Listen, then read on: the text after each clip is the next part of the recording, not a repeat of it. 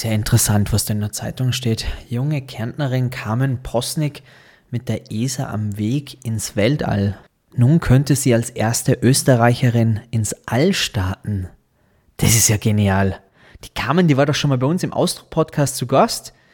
Das wäre ja als erste Österreicherin im Weltall nach Franz Füberg. Darüber müssen wir reden und vielleicht müssen wir sämtliche Geschichten neu schreiben.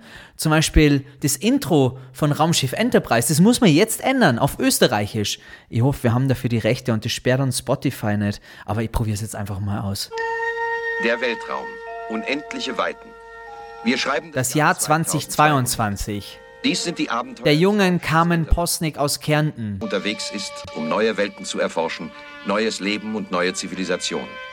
Viele Lichtjahre von der Erde entfernt, Dringt Carmen Posnick. in Galaxien vor, die nie ein Mensch zuvor gesehen hat. Er klingt nur ein bisschen holprig, aber darüber müssen wir reden.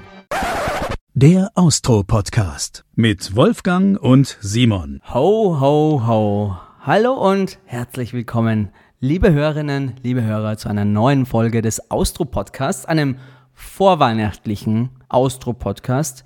Er hat wie immer die rote Nase, die hat das ganze Jahr, da freue ich mich immer, dass er dabei ist.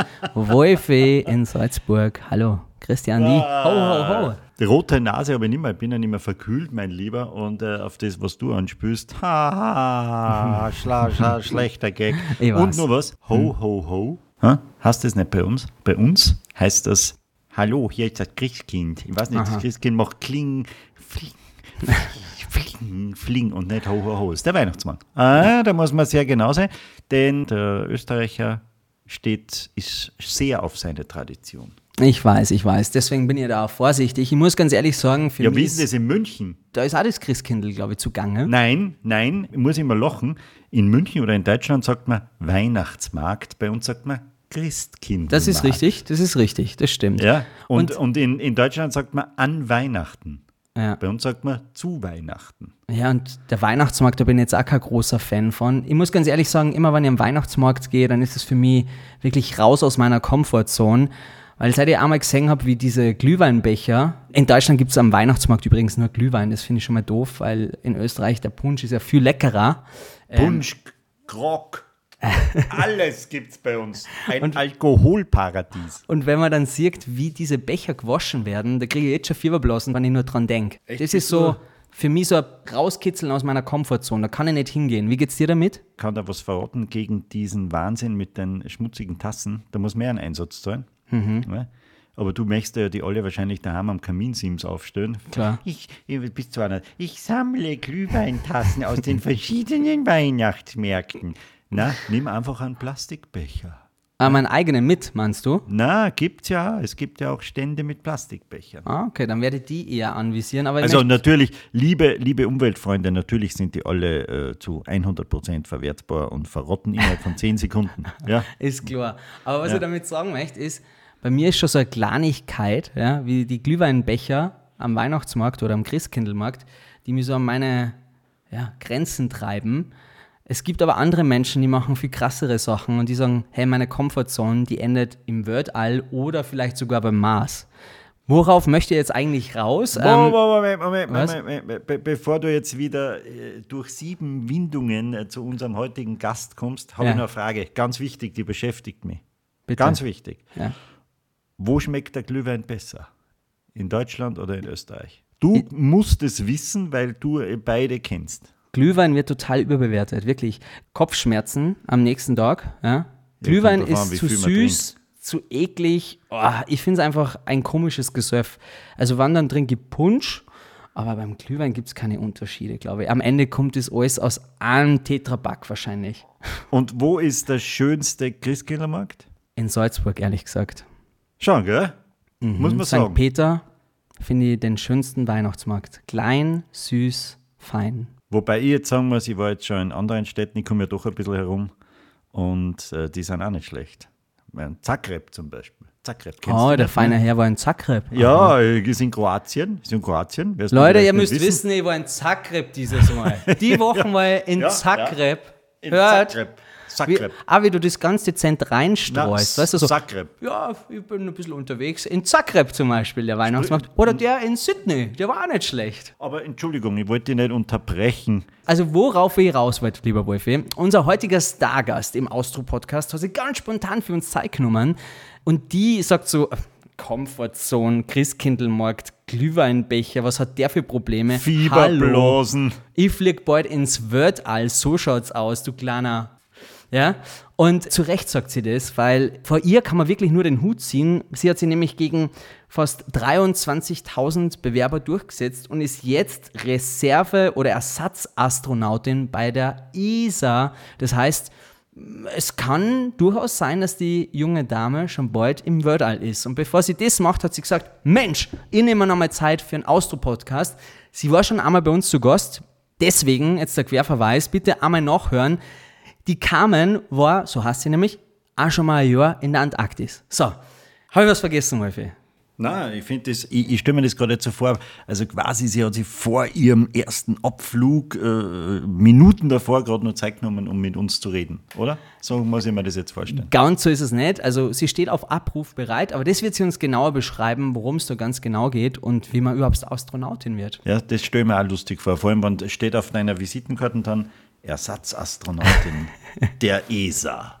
Wolfi, bitte hol sie dazu. Zum ersten Mal in der Geschichte des Austro-Podcast hat es ein Gast, abgesehen von unserem Simon, gleich zweimal in die Sendung geschafft. Herzlich willkommen noch einmal, Carmen Posnick. Dankeschön. Hallo. Zur Wiederholung, wir hatten im März 2021 das Vergnügen, gell, muss ich kurz erklären, du warst damals gerade vom Südpol zurück oder am Südpol und hast dein Buch präsentiert, südlich vom Ende der Welt. Wie geht's dir mittlerweile? Was ist alles passiert?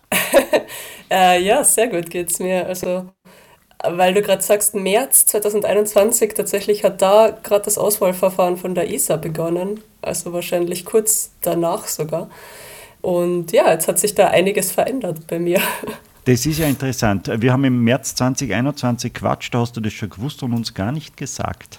Doch, das Auswahlverfahren hat sie, glaube ich, sogar gesagt. Ich glaube, wir haben sogar über, über Raumfahrt gesprochen. Sechst, wir beide wissen nicht einmal im Detail, wie die Folge war. Woher sollst du das erst wissen? Aber wir haben, glaube ich, schon darüber gesprochen, ob so Weltraum und so für die interessant wäre. Das ist bei mir hängen, hängen geblieben.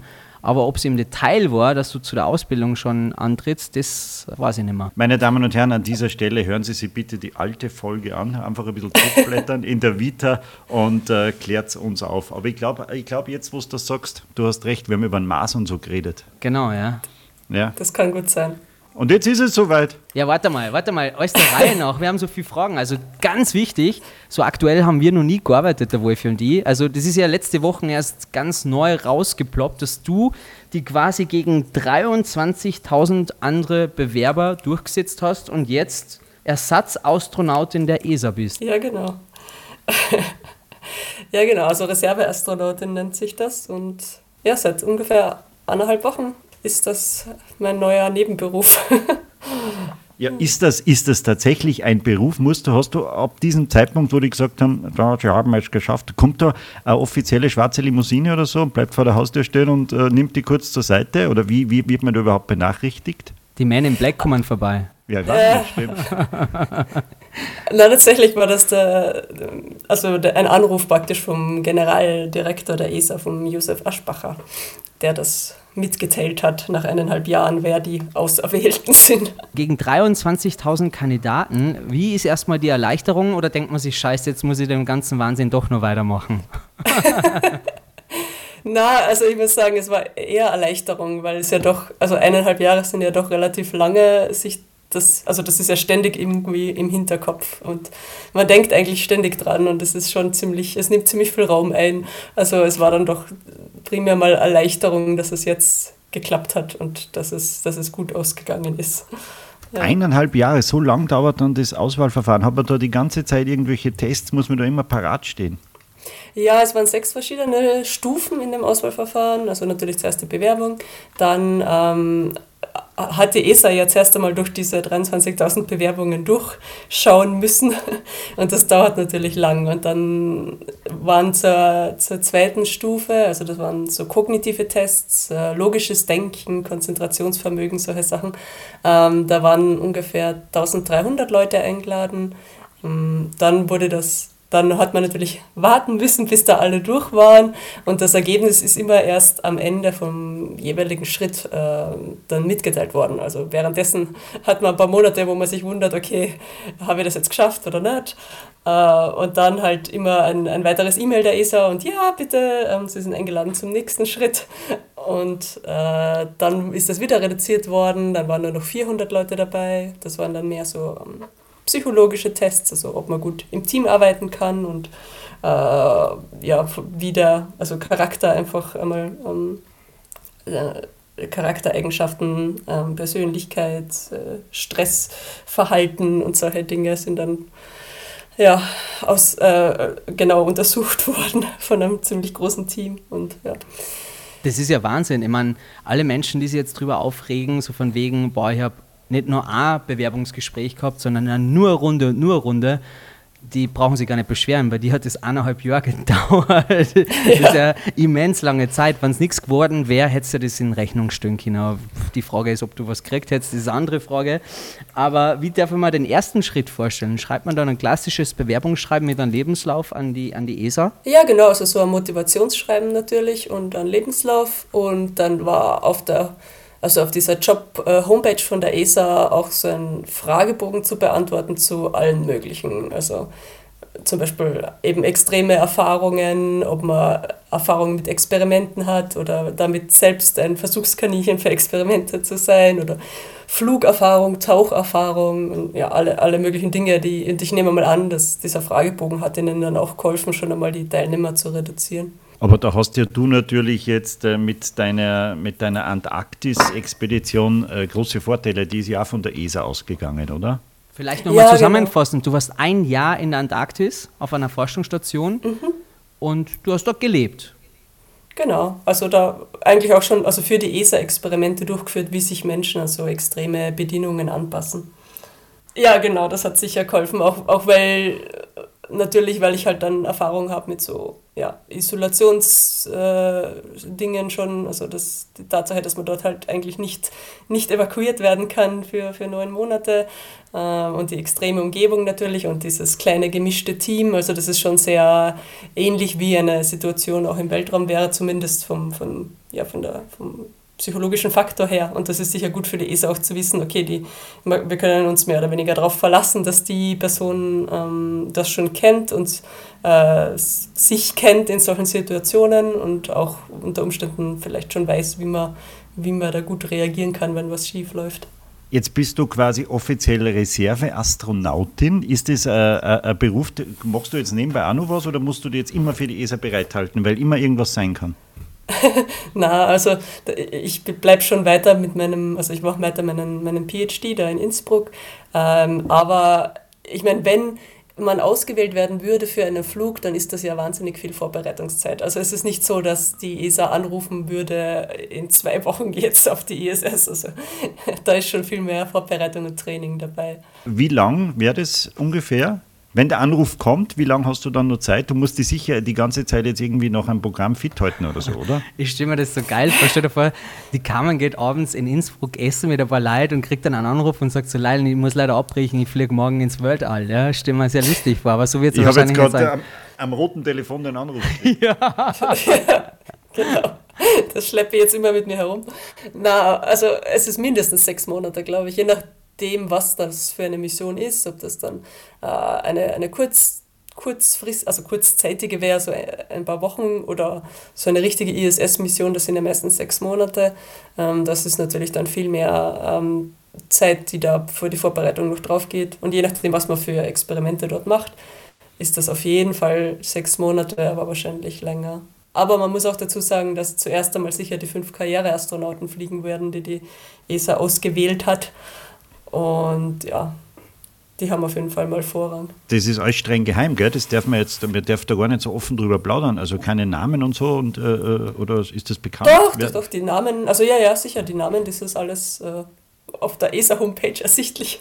Ach so, du. So inoffiziell, Wolfgang. So inoffiziell. Ach so, ach so, ach so, okay, okay, okay.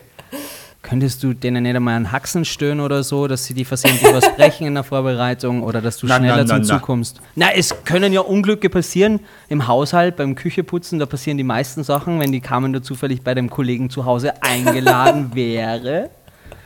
Also ich glaube, diese eineinhalb Jahre Bewerbungsverfahren, die waren durchaus auch dafür da, um Leute auszusuchen, die dann nicht auf solche Gedanken kommen.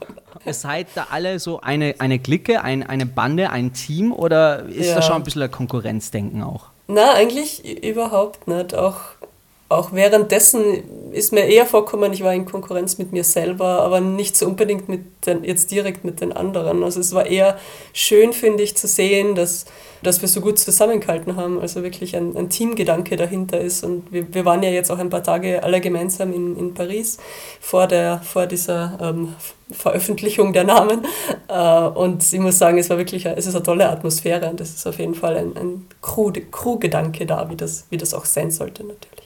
Wenn du sagst, du warst selber dein größter Gegner, in welchen Bereichen, in welchen Momenten war das?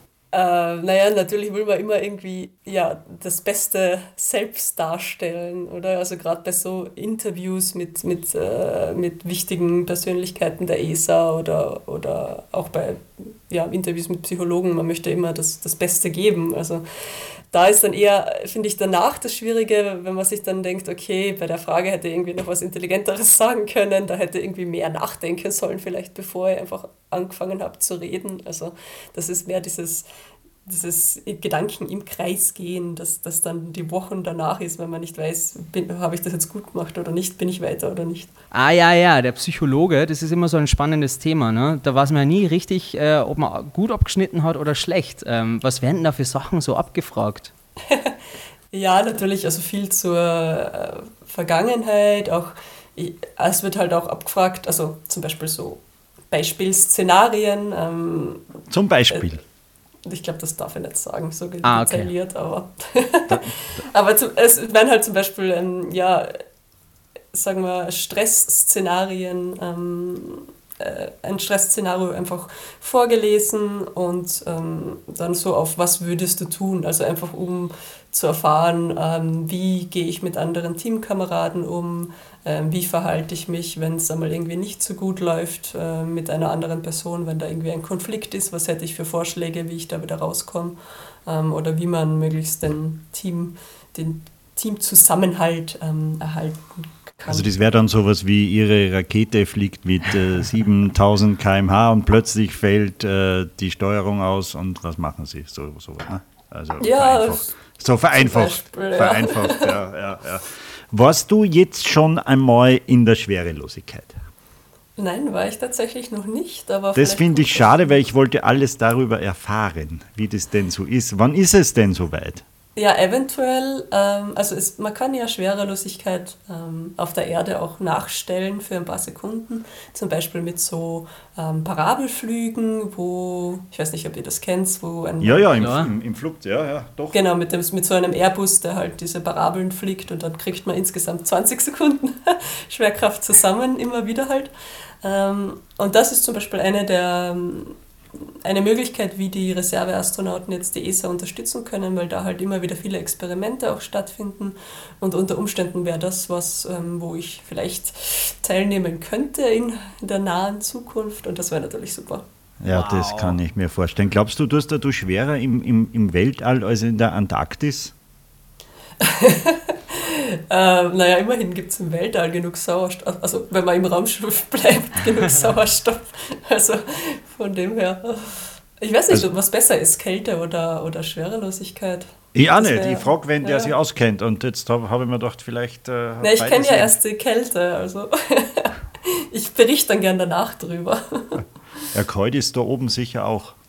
Ja, also aus dem Raumschiff sollte man halt wahrscheinlich nicht raus. ich kriege absolutes Bauchkribbeln, wenn ich dran denke, dass man so im Weltall sein könnte und auf die Erde runterschauen könnte. Wie geht es dir denn damit, mit dem Gedanken? Ich meine, deine Chancen sind jetzt gar nicht so gering, dass du gar nicht zum Einsatz kommst, sondern du gehst schon davon aus, auch wirklich ins All starten zu können, oder? Ähm, ja, ich muss sagen, also ich meine, eben, es ist ein, das Weltall ist ein Bereich, der gerade sehr anwächst und wo halt extrem viel passiert ähm, und sich viel weiterentwickelt. Und es kann gut sein, dass es in nächster Zeit dann noch mehr Flugchancen gibt. Also äh, ja, ich bin da durchaus mal positiv eingestellt. Hm, das ist schon mal gut. Und wenn du daran denkst, dass du irgendwann da in dieser Höhe sein wirst und auf diesen blauen Planeten runterschauen kannst, was macht das mit dir?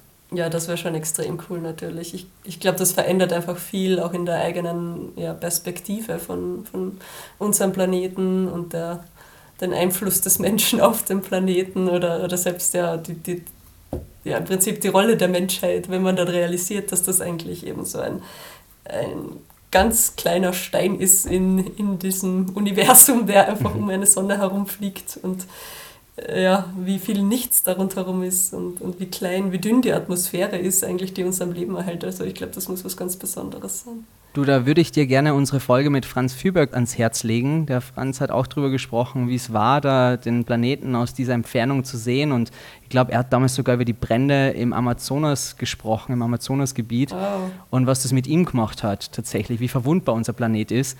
Ähm, das ja. ist so schade, dass wir viel zu wenig auf solche Experten hören und eigentlich jeden Tag so weitermachen, als wäre nichts. Und ähm, deswegen ist da deine Perspektive natürlich nochmal eine sehr wichtige. Ähm, was wäre denn ein Traum? Also, wenn es jetzt das perfekte Szenario gäbe von dir im Weltall, würdest du sagen, also Mond wäre mindestens, Mars wäre Maximum. Äh, ich würde zumindest im Weltall sein ein paar Tage. Oder was gibt es denn so für Wunschszenarien in deinem Kopf, jetzt nachdem du warst, du bist Reserveastronautin?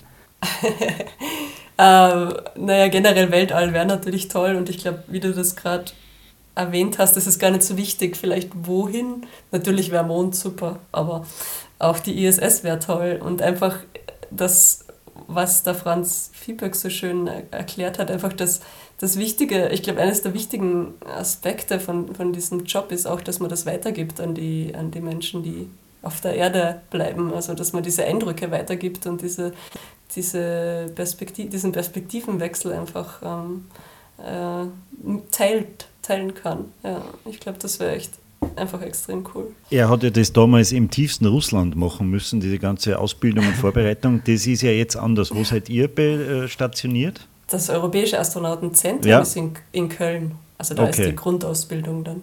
Ja, ja. Hast, habt ihr ja sowas wie, ich frage jetzt einmal ganz, äh, ganz blöd, so äh, Kometenlehre? Müsst ja wissen, wo, wo, wo, wo was ist. Naja, na, na Entschuldigung, wenn man halt so hoch fliegt, muss man erkennen. Also, also à la Bruce Willis sozusagen. Ja, sozusagen, dass hab, man den. Ich habe gestern Don't Look Up gesehen zum Beispiel mit Leonardo oh, DiCaprio. der ist gut. Der ja. ist sehr gut, der wirklich? Film. Ja, ja, ja sehr empfehlenswert. Der ist wirklich toll. Ja. Da kriegt man auch Bock, äh, irgendwie drauf, Wieso, den, den, Planeten um, um zu retten. Da? Ja, um, um Kometenlehre. Ach so. Ja, aber ja, man, kann, man muss ja ein bisschen wissen, wo man da gerade hinfliegt, oder? Dann muss man ja sagen, okay, da links vom Mond ist das und da kann man nicht hin und da gibt es Eruptionen oder so. Gibt es das nicht? Ist da nicht irgendwie, ist das nicht ein Teil? Muss man nicht wissen? Ja, ne? also das, das wird primär, also die, die, wenn man jetzt zum Beispiel die Artemis-Mission anschaut, die ja gerade um den Mond herum fliegt, das ist ja vorher äh, schon vorgegeben, wie die fliegen. Also das ist, sind dann nicht die Astronauten, die irgendwie am Lenkrad reißen, weil da gerade ein Asteroid daherkommt. Also, okay, ja. gut, dann habe ich da zu, zu viele Filme in die Richtung gesagt. Aber wie sehr interessierst du dich für das ganze Thema oder verschlingst du jetzt alles, was äh, über dieses Thema überhaupt gibt oder hast du dich vorher schon so gut auskennt? Oder äh. entdeckst du das jetzt gerade oder wie, inwiefern bestimmt das jetzt alles dein Leben? Also in den letzten eineinhalb Jahren ist mein Wissen da sicher sehr stark angestiegen in diesen ganzen, äh, in diesen ganzen verschiedensten Bereichen. Aber äh, ja, ich finde das natürlich extrem spannend und da gibt es einfach so viele verschiedene Dinge, die, die interessant sind. Also ja, von Asteroiden angefangen über verschiedenste Planeten, die eventuell oder, oder Monde, die Leben beherbergen könnten im Universum. Also das ist ja alles extrem, extrem spannend. Du bist ja für die, für die Gesundheit auch verantwortlich, oder? Du, du forschst da an den, an den Sachen, die auftreten können. Was sind da die größten Probleme gesundheitlicher Art? Ähm, also wenn man jetzt auf, auf Langzeit oder ja auf, Ja, auf Langzeitflüge Der, geht, der, dann der, Entschuldigung, der Werner Gruber hat uns ja erklärt, man kann gar nicht am Mars fliegen, wenn man das äh, nicht, gar nicht äh, überlebt, irgendwie. Ja, es kommt immer drauf an. Also die, die, die größten Risiko für ein, Risiken für einen Marsflug, das wäre die, die Strahlung natürlich, die Genau, ein die Problem Strahlung. ist. Ähm, dann gibt es ein Problem ähm, mit den Augen der Astronauten, das relativ neu ist. Ähm, und zwar werden die, äh, also die Anatomie verändert sich ein bisschen und wir wissen noch nicht genau warum. Und die werden ein bisschen fehlsichtig dadurch. Und das dritte wäre halt immer die, naja, die psychologischen Faktoren natürlich ähm, weil man halt auch nicht weiß, was das mit den Menschen macht, wenn die Erde dann plötzlich so als, als kleiner Stern irgendwo verschwindet und man sie einfach nicht mehr sehen kann. Also Das ist kann man auch nicht, ich glaube, das kann man auch nicht simulieren. Das ist dann Da- immer das kann man anders. nicht simulieren. Ja, das, ja. Ich stelle mir Und das super schwierig vor. Tatsächlich. Ich habe jetzt schon irgendwie so Beklemmung, wenn ich dran denke, du bist in so einer Raumkapsel und, und du musst da ausharren, ja? egal wie es dir gerade psychisch geht in dem Moment. Angenommen, du stehst mit dem falschen Fuß auf, also sinnbildlich jetzt natürlich an so einem Tag, und du denkst, ich möchte jetzt einfach mal raus und tief durchatmen. Du hast ja gar keine Chance. Wie kriegst du denn da kontrolliert in solchen Momenten? Na, da braucht man dann natürlich die richtigen ähm, Coping-Strategien. Also das ist ja auch dann eben Teil des jahrelangen Trainings, dass man dann weiß, was macht man in so einer Situation, dass man halt genau weiß, was triggert mich zum Beispiel, ähm, womit habe ich irgendwie Probleme und was mache ich, damit es mir dann trotzdem gut geht, damit ich dann trotzdem die Arbeit erledigen kann, weil so ein Raumschiff, schlimmstenfalls fliegt sich das ja nicht von selbst. Genau. Und da war halt gut zu wissen, was man, was man tut, um das, ja, das Überleben aller, also die, die, ja, den Erfolg der Mission zu sichern und das Erle- Überleben aller. Ähm, ja, das können verschiedenste Sachen sein. Also einfach mit Teamkollegen reden, mit jemandem zu Hause reden, ähm, der speziell dafür ausgewählt ist, dass er in solchen Situationen hilft. Ähm, oder ich weiß nicht, Musik hören oder ja, irgendwie. äh, Da werden sicher die Leute auch danach ausgesucht, was da was, was für geeignete ähm, Coping-Strategien die haben in solchen Momenten. Du hast ja si- sicher auch schon das tägliche Leben äh, da angeschaut, dann im Weltall. Glaubst du, gibt es ganz äh, alltägliche Dinge, die, die, die vor Schwierigkeiten stellen werden könnten? Äh, natürlich, also angefangen vom, vom Zähneputzen übers Kaffee trinken. das, ist, das macht alles Probleme natürlich, weil, weil, ja, weil die Dinge einfach sich nicht so verhalten wie auf der Erde in der Schwerelosigkeit. Und das, kann, das hast du ja noch nie gemacht. Das kann man ja auch nicht trainieren. In, in so einem Parabelflug wird das nicht ausreichen. Da wird man in 20 Sekunden nicht Zähne putzen können. Ne? Na, wahrscheinlich nicht. Hast, hast du dich schon mit, mit Astronauten ausgetauscht, die das schon hinter sich haben und äh, die irgendwie erzählen, du pass auf, dort und da und da, auf der, wenn du auf der ISS bist, musst du dort in der Ecke aufpassen, weil da ist immer das Wasser so heiß oder gibt es da irgendwie sowas Alltägliches, Austausch? Ja, natürlich. Also wir haben uns jetzt ähm, mit, der, mit der Astronautenklasse von, also von 2009 natürlich ausgetauscht, aber jetzt noch über keine solchen Details. Also das ist ja dann wirklich relevant, wenn es Richtung Abflug geht. Aber, ja. Hat man da so eine WhatsApp-Gruppe dann, wo man dann reinschreiben kann, Leute, heute wird mich interessieren, wie ist es, wie geht man dort aufs Klo? Ja, zum, Be zum Beispiel, ja, das wäre, ja.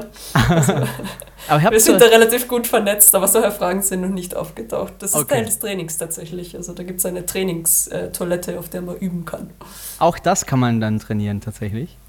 Ja, ja, ja. Das ist doch verrückt. ich glaube, das, ich glaub, das muss man auch trainieren. Entschuldigung. Kann Ja, nicht ja. jeder machen, wie er will. Sorry. Na, das ist Ja. relativ, relativ gefährlich, wenn das jeder macht. Ja, Wahnsinn. ey. Ich, ich finde es so spektakulär, dass du das jetzt geschafft hast. Wärst du denn traurig, wenn du gar nicht zum Einsatz kommen würdest, was wahrscheinlich ja nicht der Fall sein wird, aber jetzt hast du den ganzen Wahnsinn mitgemacht, eineinhalb Jahre, und dann käme irgendwie dann bei dir dann das dazu, dass man sagt, ja, das war jetzt umsonst, Carmen. Danke, danke, dass du dabei warst. Du hast ein Ähm. Diplom. War stets fleißig und bemüht. ähm, na, also im Moment ist es einfach nur cool, dass ich da ein Teil davon sein kann und dass ich da was beitragen kann dazu, glaube ich. Und das ist einfach super im Moment und sehr motivierend. Wo es mich dann tatsächlich hinführt, also es wird sicher spannend, egal ob es dann tatsächlich ins Weltall geht oder nicht. Aber natürlich wäre es das, das beste Outcome, wenn es tatsächlich irgendwann nach oben geht, ja. Und vor allem, du wärst die zweite im Weltall, zweite Österreicherin, also erste Frau Frau Österreicherin. Äh, erster war ja Franz Fieberg, über den haben wir schon geredet. Habt ihr schon gesprochen miteinander? Geschrieben haben wir. Ah, hat er persönlich gratuliert dann gleich? Ja, natürlich. Ja. Wow. Das ist ja doch ein, eine sehr kleine Gruppe eben an Österreichern, da, da hält man zusammen. Ja, das ist halt ein, ein kleiner Tisch. Wann wird es denn frühestens losgehen? wenn es soweit wäre. Also wo das sagen, mhm. ah, Frau Postnik, jetzt buchen Sie mal keinen längeren Urlaub nächstes Jahr im, im Mai. Ich meine, das ist natürlich sehr geheim, aber reden wir jetzt von einem halben Jahr oder frühestens jetzt einmal? Ja, viel, viel länger. Also die wahrscheinlich ist die erste Flugmöglichkeit für die neuen, neu ausgewählten jetzt ähm, 2026 ungefähr. Mhm. Also das dauert noch. Und ihr habt gelesen, du bist jetzt auch in einer Festanstellung dann bei der ISA? Na, das ist tatsächlich nur so ein, ein Nebenvertrag. Aha. Also wir sind nicht direkt angestellt. Du weißt, worauf meine Frage jetzt abzielt. Wird man als Reserveastronautin reich? Dazu kann ich auch noch nichts sagen. Ah, was? Du hast das noch gar nicht auskannt. Das wäre doch das Erste, was ich machen würde. Leute, ich bin Doch, doch, aber das sind alles Dinge, die man nicht wegen dem Geld macht, glaube ich. Okay. Alleine die Vorträge, die, die, du danach machen kannst, würden die steinreich machen wahrscheinlich. Äh, ja, aber ich muss sagen, das ist nicht so mein, mein Ziel im Leben. okay. Aber, aber Astronauten kriegen sicher dann vom, vom Staat Häuschen und so, Häuschen mit Garten, tralala, hier wohnt Astronaut das, sowieso. Das wage jetzt mal zu bezweifeln. Na, der Franz Fieberg ist immerhin CEO von einer großen Firma, muss man auch dazu sagen. Warum suchst du immer das extreme Kammen? Ähm, damit ich aktiv bleiben kann, ich weiß nicht. Äh, es, sind, es ist einfach, ja, es macht das Leben spannend, finde ich. Und es, es, ist viel Neugierde dabei, einfach, ob ich, ja, ob ich das selber aushalten kann, ähm, wo meine Grenzen sind, ob ich die irgendwie überschreiten kann. Es ist einfach toll und, und auch das äh, das Ganze dann danach äh, zu erzählen, ob in Form von einem Buch oder einem Podcast einfach weitergeben und andere Leute auch motivieren oder, oder inspirieren vielleicht sogar. Das ist einfach schön. Das machst du auf ja, jeden jetzt, Fall. Aber es hätte auch gereicht, wenn sagen. du auf den Nordketten an, in Innsbruck gehst. Also das hätte vielleicht auch schon gereicht. Musst du nicht gleich ins Wordal fliegen. Aber bist du also, dir auch bewusst, dass es vielleicht ein Restrisiko da gibt, wenn man solche, solche Sachen macht? Ja, natürlich. Das, es gibt immer ein Risiko und gerade bei der Raumfahrt natürlich mm, kann da immer was passieren. Das muss man halt mit sich selbst und, und der Familie ausmachen und, und sich dessen bewusst sein und, und klar sein. Ja. Boah, wir werden Aber auch dessen klar sein, dass es das auch wert ist. Total. Die Geschichten, die du eines Tages mal erzählen kannst, die werden nicht schlecht sein. Wir werden die auf jeden Fall weiter brav verfolgen und werden die brav stalken. Ich meine, wenn es dazu kommen sollte, dass du da hochfliegst. Gibt sicher Webcam, hoch. gibt sicher Webcam in der Rakete, gibt sicher Webcam. wird sicher übertragen, wird sicher übertragen. Wahrscheinlich schon, ja. Und wenn es dazu wirklich kommen sollte, dann wollen wir auf jeden Fall nochmal reden, weil wir haben zum Beispiel den Talk mit, mit Franz Fieberg sehr, sehr interessant gefunden, der uns erzählt hat, dass er nochmal kurz vorher ähm, da in der Steppe pinkeln gegangen ist und äh, in der äh, kasachischen Wüste. ja, sehr sehr interessante, ja, sehr sehr interessante Geschichten, die er da erzählt hat und wir sind wir sind da auf jeden Fall sehr sehr neugierig, was du uns hoffentlich erzählen kannst. Wir drücken ganz fest die Daumen, dass dieser dieser große Traum für dich in Erfüllung geht und äh, wir ziehen unseren Hut vor dir. Der Wolf und ich, die einzige Komfortzone, die wir verlassen, ist wahrscheinlich schon, wenn wir ja, morgens um sechs zur Arbeit gängen und aus dem Haus raus. Äh, bei dir ist es einfach Aber mal ja, Bewerbungsverfahren gegen. Du schaust immer.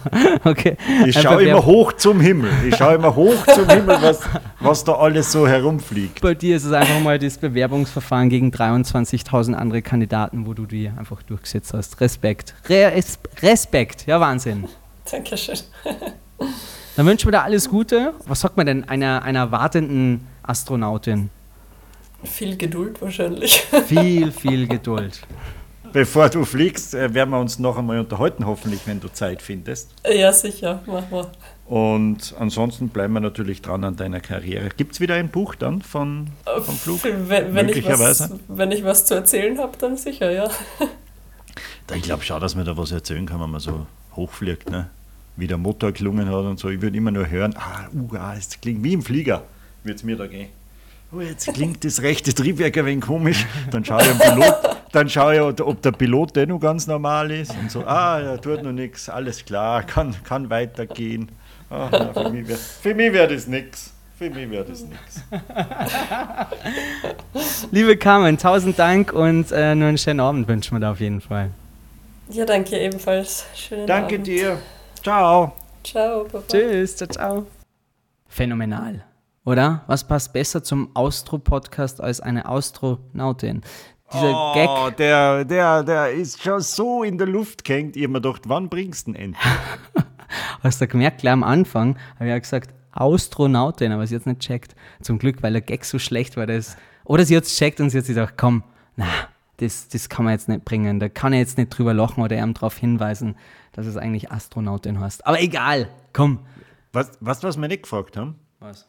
Was denn so Astronauten dann eigentlich so reden, so, so, so privat, während sie da sitzen und so halt so dahin fliegen? Glaubst du, äh, was reden die dann? Ah, ja, gestern hat die Wiener Austria wieder echt einen Scheiß gespielt oder, oder sagen sie die, boah, jetzt kommt es wieder mal Nudeln geben.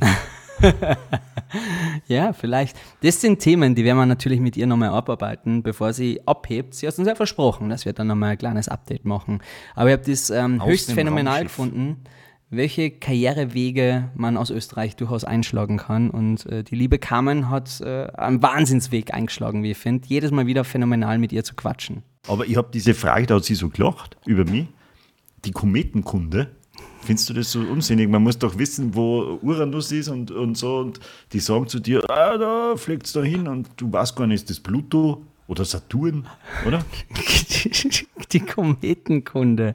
Ja, war wieder sehr, sehr lehrreich. Danke fürs, äh, fürs, fürs Einladen. Auf jeden Fall. Vielen Dank, liebe Hörerinnen und liebe Hörer, dass ihr wieder mit dabei gewesen seid. Wir wünschen euch nur eine wunderschöne Adventszeit und wir hören uns bald wieder. Bis dahin eine schöne Zeit und Wolfi, dir ein kräftiges Ho, ho, ho. da, und äh, merkt ihr das? Weil wenn wir jetzt zum Beispiel Stadt, Land, Fluss spielen würden ja. und es kommt ein Schulfach mit K, was ja. kannst du dann sagen? Die Kometenkunde kommt sicher nicht dahin. Na, auf gar keinen Fall, Wolfi. Sicher, nicht mit mir. Kometenkunde vielleicht für zukünftige Generationen.